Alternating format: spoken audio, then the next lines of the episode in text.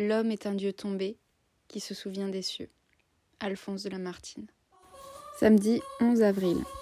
Je m'appelle Hélène et vous êtes sur le podcast Poupée Gigogne, mon capharnaüm de bord introspectif où j'apprends à créer celle que j'ai envie d'être.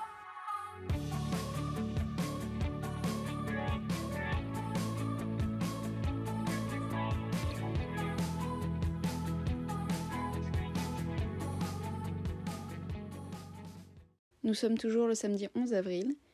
Et donc, ben, aujourd'hui, comme je me sens inspirée que ce podcast, je le fais euh, par rapport à mon intuition, mon inspiration, et ben, je continue. Donc, euh, j'en fais un autre. Il y a des jours, euh, j'en ai pas envie. Parfois, c'est même plusieurs jours. Et des fois, c'est plusieurs fois dans la journée. Et aujourd'hui, j'avais envie de te parler de quelque chose qui me ronge. Ronge, je sais pas si c'est le mot qui est en moi depuis que je suis euh, très jeune. C'est euh, c'est une sensation de manque. J'ai toujours eu l'impression de manquer de quelque chose.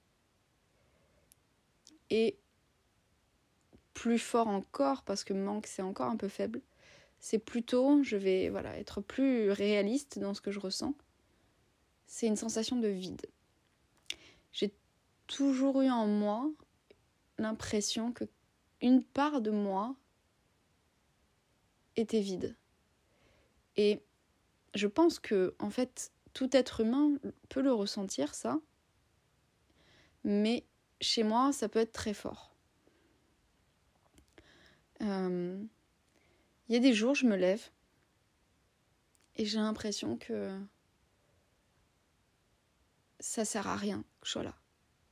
Et que rien ne va combler justement ce vide que je sais toujours en moi. Il y aura toujours ce vide en moi. Mais il y a certains jours, j'ai l'impression que rien n'y fera dans la journée pour que je puisse l'oublier et que je vais devoir le porter en moi, le, vivre en moi de façon intense toute la journée. Et que quoi que je fasse, rien ne viendra penser ce vide. Et vraiment, ça peut être de très grande douleur. Alors qu'il n'y a rien eu, alors qu'il n'y a eu aucun événement euh, de grave, alors que euh, je n'ai aucune raison d'être triste, alors que euh, tout va bien pour moi dans ma vie. Et va se rajouter à ça un sentiment de culpabilité de me dire mais pourquoi? Pourquoi je ne me satisfais pas de ce que j'ai? Pourquoi est-ce que alors que j'ai des choses super dans ma vie, pourquoi je me lève et là ça va pas? Pourquoi j'ai ce vide qui oui, voilà, qui me ronge, qui me bouffe en moi? Pourquoi je ressens un manque immense, infini, qui ne sera jamais comblé? Pourquoi je ressens cette ça en moi? Et c'est d'une douleur, c'est d'une violence, mais, parfois terrible et, et si profonde. Et c'est souvent dans ces moments-là que je, je finis la journée où je, je, j'explose en pleurs, en, en, envie de hurler, en, je, me serre fort moi-même et, et, et, c'est si douloureux, c'est si douloureux. Et, et j'ai l'impression que, voilà, je parlais justement de la société schizophrène, le côté euh, euh, dissocié et tout, j'ai l'impression que je suis morcelée, j'ai l'impression que je, je suis un miroir qui explose en morceaux et que je ne me contiens, je contiens plus euh, euh, mon être, mes émotions, que ça déborde partout, c'est le moi peau dans les yeux, c'est, c'est, dans la schizophrénie. C'est, alors le truc, c'est que ce qui fait que vous pouvez être sûr que vous n'êtes pas schizophrène, c'est que vous en êtes conscient. Du moment où vous en êtes conscient, vous n'êtes pas schizophrène. Mais c'est là où je parle des frontières et je dis, on touche en tant que névrosé aux frontières des choses. Et, euh, et c'est très intéressant parce que euh, c'est là, encore une fois, j'en parlais, on n'est pas des structures, on n'est pas bien cloisonné dans une névrose, dans une psychose, dans un ou dans l'état limite. Non, on a, des, on a un noyau vraiment, et j'ai vérifié, c'est bien Klein qui en parle, Mélanie Klein, et parfois on a un noyau névrosé, mais dans ce noyau, bah, il y a aussi du psychotique. Et franchement, l'idée de la frontière, moi, me parle énormément. Et j'ai toujours l'impression d'être au bord du fil de cette frontière. Et pourtant, encore une fois, en ayant fait une psychothérapie, je n'ai pas non plus euh, la pathologie euh, à limite, borderline, qui a cette tendance-là. Je ne suis pas non plus là. Mais j'y touche aussi. Et je suis à chaque frontière et je pense que la majorité d'entre nous sommes à des frontières d'être comme ça. Et certains jours, je touche, je, suis vraiment au bord du précipice. Et, c'est effrayant le vide que je vois du précipice. Et je suis là à, avoir peur de tomber et, j'ai l'impression qu'il n'y a rien qui va me retenir et que je vais finir dans, dans ce noir et, je, je sais pas où ça va me mener ce noir. Et en fait, je me rends compte que plus je, je me bats pour pas tomber dans ce noir et que j'essaye de me rattraper, donc plus j'essaye de contrôler euh, les émotions, plus j'essaye d'aller contre, plus j'essaye de me battre contre, plus c'est l'enfer plus c'est atroce, plus c'est l'attente de l'avant de. C'est une bascule. On pourrait penser, on pourrait le rapprocher à la bascule de la mort. Vous savez, à cette frontière où on se dit mais je vais peut-être mourir et, et, et j'essaye de me raccrocher à la vie. Et puis à un moment donné, on n'en peut tellement plus de se battre qu'on abdique. Et c'est là c'est là le lâcher prise. Et c'est quand on se dit bah ok je vais le vivre. Ok je tombe dans le noir. Je sais pas ce qu'il y a mais j'en peux plus, j'en peux plus. Je suis épuisée d'essayer d'aller contre. Et en général, c'est quand j'arrive à faire ça. Et c'est souvent là où je pleure et où je, je, je, les mots sortent ou les cris ou eh ben que le soulagement arrive. Et je me rends compte qu'en fait, ce noir n'était pas si noir, que plonger dans ses émotions, c'était finalement beaucoup moins douloureux que d'essayer d'aller contre et d'y échapper. C'est vraiment, ça me fait penser, là je viens d'avoir l'image des, des, ombres de monstres sur les murs euh, d'enfants. Quand on est enfant dans le noir, euh, qu'on a des petites lampes euh, pour, parce qu'on a peur du noir, qu'on est dans notre lit, que parfois il y a des ombres, on voit des ombres et on se dit Ah mon dieu, on dirait un monstre, oh, il y a peut-être un truc sous mon lit. C'est des peurs d'enfants qui remontent dans, dans le côté adulte sous des formes adultes. Et euh, ces, peurs d'enfant, c'est aussi les peurs de, des émotions que nous avons quand nous sommes enfants, de ce qu'il y a en nous et qu'on ne sait pas mettre en mots. Et quand on est adulte, ben en fait, on ne nous apprend pas spécialement à mettre encore ben, de le mettre en mots non plus. On ne nous apprend pas à le mettre en mots et on ne nous apprend pas à les vivre et à se dire que c'est aussi très bien d'être euh, comme ça. Et finalement, ben, on a autant peur de, de ces ombres. mais plus les ombres sur le mur, enfin c'est les ombres d'un autre mur intérieur, c'est plus sur le mur extérieur. Ouais, c'est vraiment cette image qui vient de me venir et c'est celle qui est apparue dans ma tête là. Et donc ben moi c'est souvent ce vide, ce vide, ce manque, ce, ce manque de quelque chose de et, et en fait il y a pas longtemps j'ai entendu euh, un homme parler de ça et dire que c'était euh, le manque de soi le manque d'un soi euh, entier, d'un soi euh, d'un autre ailleurs. Alors après, euh, on va aller toucher sur quelque chose de plus spirituel, dans peut-être un autre monde, autre chose. Et là, vous, y croyez, vous y croyez pas, on s'en fiche, mais ça me parle beaucoup cette idée d'un manque de soi en fait, d'un manque de soi. Ben, comme la phrase de Lamartine que j'ai dit au début du podcast. On est des dieux tombés sur terre et qui n'ont jamais oublié les cieux, en fait. C'est comme si on savait qu'il y avait un autre ailleurs, euh, bien plus beau, bien plus divin, même si c'est pas le mot divin que j'ai envie d'employer parce que je crois à un autre à autre chose, j'ai vraiment eu la croyance d'autres mondes mais après ça veut dire la même chose de toute façon. J'ai pas envie de mettre le mot Dieu dedans parce que c'est pas cette idée de Dieu comme on l'a dans dans les religions, dans les écrits souvent auxquels moi je crois, mais euh, bon, voilà, d'autres espaces-temps, d'autres dimensions, voilà. Et c'est de ces dimensions-là, de ces univers-là, qu'on n'a jamais oublié. Vraiment, en fait, on les on les conscientise pas, mais on les a, euh, on sait pas ce que c'est, mais ils sont en nous. Et, euh, et c'est ce vide-là qui nous rappelle à ça et qu'on sait qu'il ne peut pas être comblé dans notre humanité en tant qu'humain, on ne peut pas le combler ce vide-là. Et vraiment, cette idée-là me parle énormément. Et à un moment donné, il dit, de toute façon, il ne peut pas y avoir de manque s'il si, n'y a pas une absence de quelque chose. Et, et vu que l'absence ne prend pas d'idée, forcément, euh, c'est qu'il y a une absence de quelque chose pour qu'il y ait ce manque. Et comme rien dans la vie humaine ne comble ce manque, c'est que ça doit être plus élevé, c'est que ça doit être plus ailleurs. Et cette idée me parle énormément.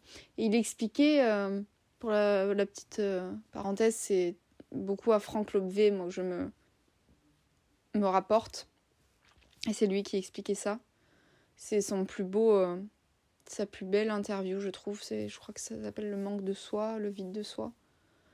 Et il expliquait que les êtres qu'on aimait étaient, quand on les perdait, quand ils mouraient par exemple, euh, on sentait qu'à nouveau la faille s'ouvrait parce qu'ils étaient là comme des pansements aussi.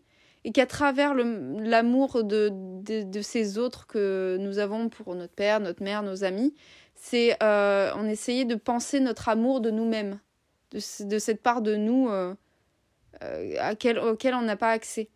Et grâce aux gens qu'on aime, on peut, on peut un petit peu penser cette, cet amour de nous perdu. Et quand ils meurent, quand ils disparaissent, ou quand il y a des deuils, des ruptures, eh ben ça réouvre la fissure, ça réouvre la faille de, de ce vide de nous. Et en fait, c'est presque toujours euh, un manque d'amour de nous qu'il y a derrière. Enfin, c'est pour lui toujours un manque d'amour de nous. Derrière ces, ces gens qu'on aime, ils sont, on les aime pour essayer de combler l'amour que de nous-mêmes. Alors ça peut paraître pour vous perché, il l'explique bien mieux que moi, mais moi je trouve à l'inverse que c'est absolument l'inverse, que c'est pas du tout perché.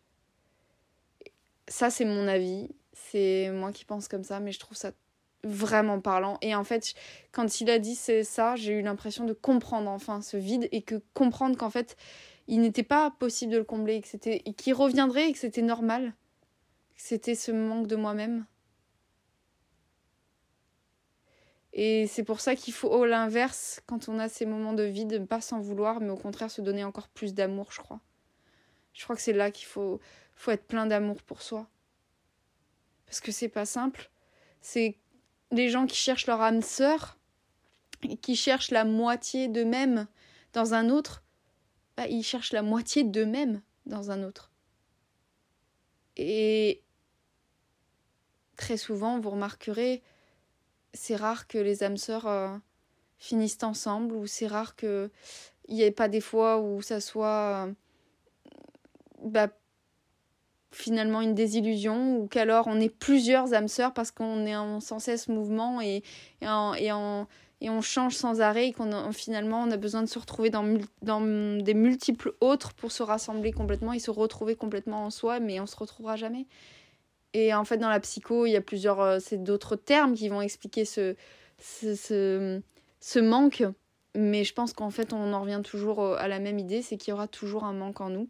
Il y aura toujours euh, une sensation de vide, une sensation d'avoir perdu quelque chose.